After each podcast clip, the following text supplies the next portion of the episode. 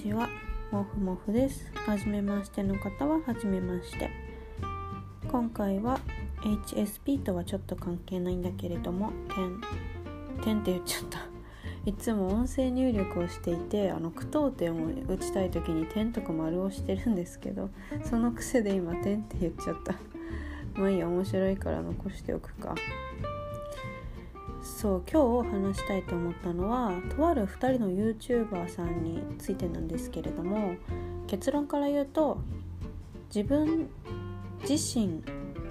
まあ、弱いところとか強いところ強いところとかも受け入れている人っていいなって自分もそうなろうって思った話でした話でしたという話なんです。その2人の YouTuber さんっていうのはもうすごく有名な大学生のお二人なので知っている方いっぱいいると思うんですけれどもあの大学生のパーカーさんとあの電車についての YouTube を出しているスーツさんですね。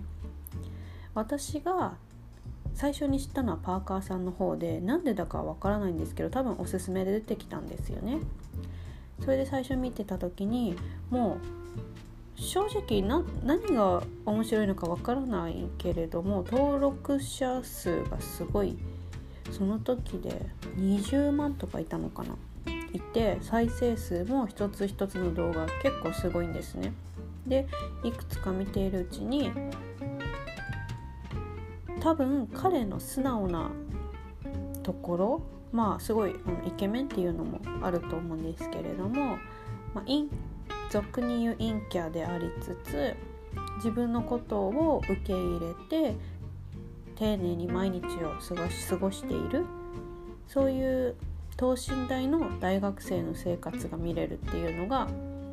人気なのかなとか思ったんですよね。それで私がいいなって思ったのは何だったっけ？あそうそう。普通多分大学そのパーカー君っていう子は大学で一人もお友達がいないっていうことを売り売りにまあぼっち系 YouTuber ということでされているんですけれども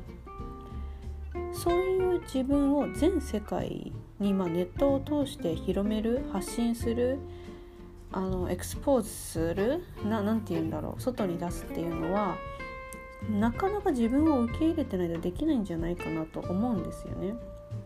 そのもう僕は大学生活を一人でやっていくんだってまあ思ってるかどうかわからないですけれどもその潔さすごいなと思いました私だったら多分そういう友達ができないっていうだけでもう私は価値がない人間なんだとか思っちゃうと思うんですよね。でそれを YouTube にしようなんて絶対に思えないって思いました。それは多分私の、まあ、自己評価のね自己肯定感とでも言うんですかねの低さに起因するんじゃないかなとも思うんですけどうんそれがねパーカー君は自分のことをすごいきちんと受け入れているなっていうのがすごくいいなと思って。もう今では毎回毎回見てますね。でもう一つの鉄道系 YouTuber のスーツさんなんですけれどもそれはパーカーさんが、えーと、動画内で言っていたから検索をしてみてみてもう一瞬でハマってしまいましたね。私はああいう理論的な話し方をする人でガーッと話す人が結構好きなんですよ。でスーツさんのえーと、メインチャンネルじゃない方のサブチャンネルの方を見ているんですけれどももうなんかひたすら話すから作業用のラジオとしても聞いたりとかしていてで話す内容もま結構タイムリーだったり時事的なものが多いからすごい興味深いし彼の独特の話し方がねまた面白いんですよね。でまたその自己肯定感とかなんとかになるんですけれども彼もまあそのすごい結構特徴的な話し方をしたりまあ多分性格も少し変わってるのかなと思うんですけれどもそういう自分を、まあ、私から見て彼はきちんと自分のことを受け入れているって思ったんですよ。その時にあもう本当にいいなと思って。私が22とか20歳21歳の時には自分のことを、まあ、今でもですけど受け入れてなかったし逆にあ受け入れている人たちってこんなになんか見ててすがすがしいんだなって思いました。そうそれで思ったのが2人ってまあ結構両極端な性格とかタイプの子たちだなと思うんですけどそれでもやっぱり自分の個性を受け入れてそれを強みにしてこう外に発信していったりお金を作っていくっていうのは見ててこんなに気持ちがいいものなんだなって思いました。あとね自分のやっぱ個性を知るっていうのが大事だなと。それでそう自分の個性がたとえちょっとねまあ外の世界っていうか社会的にあんまり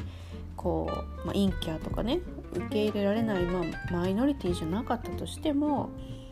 それをね無理になんか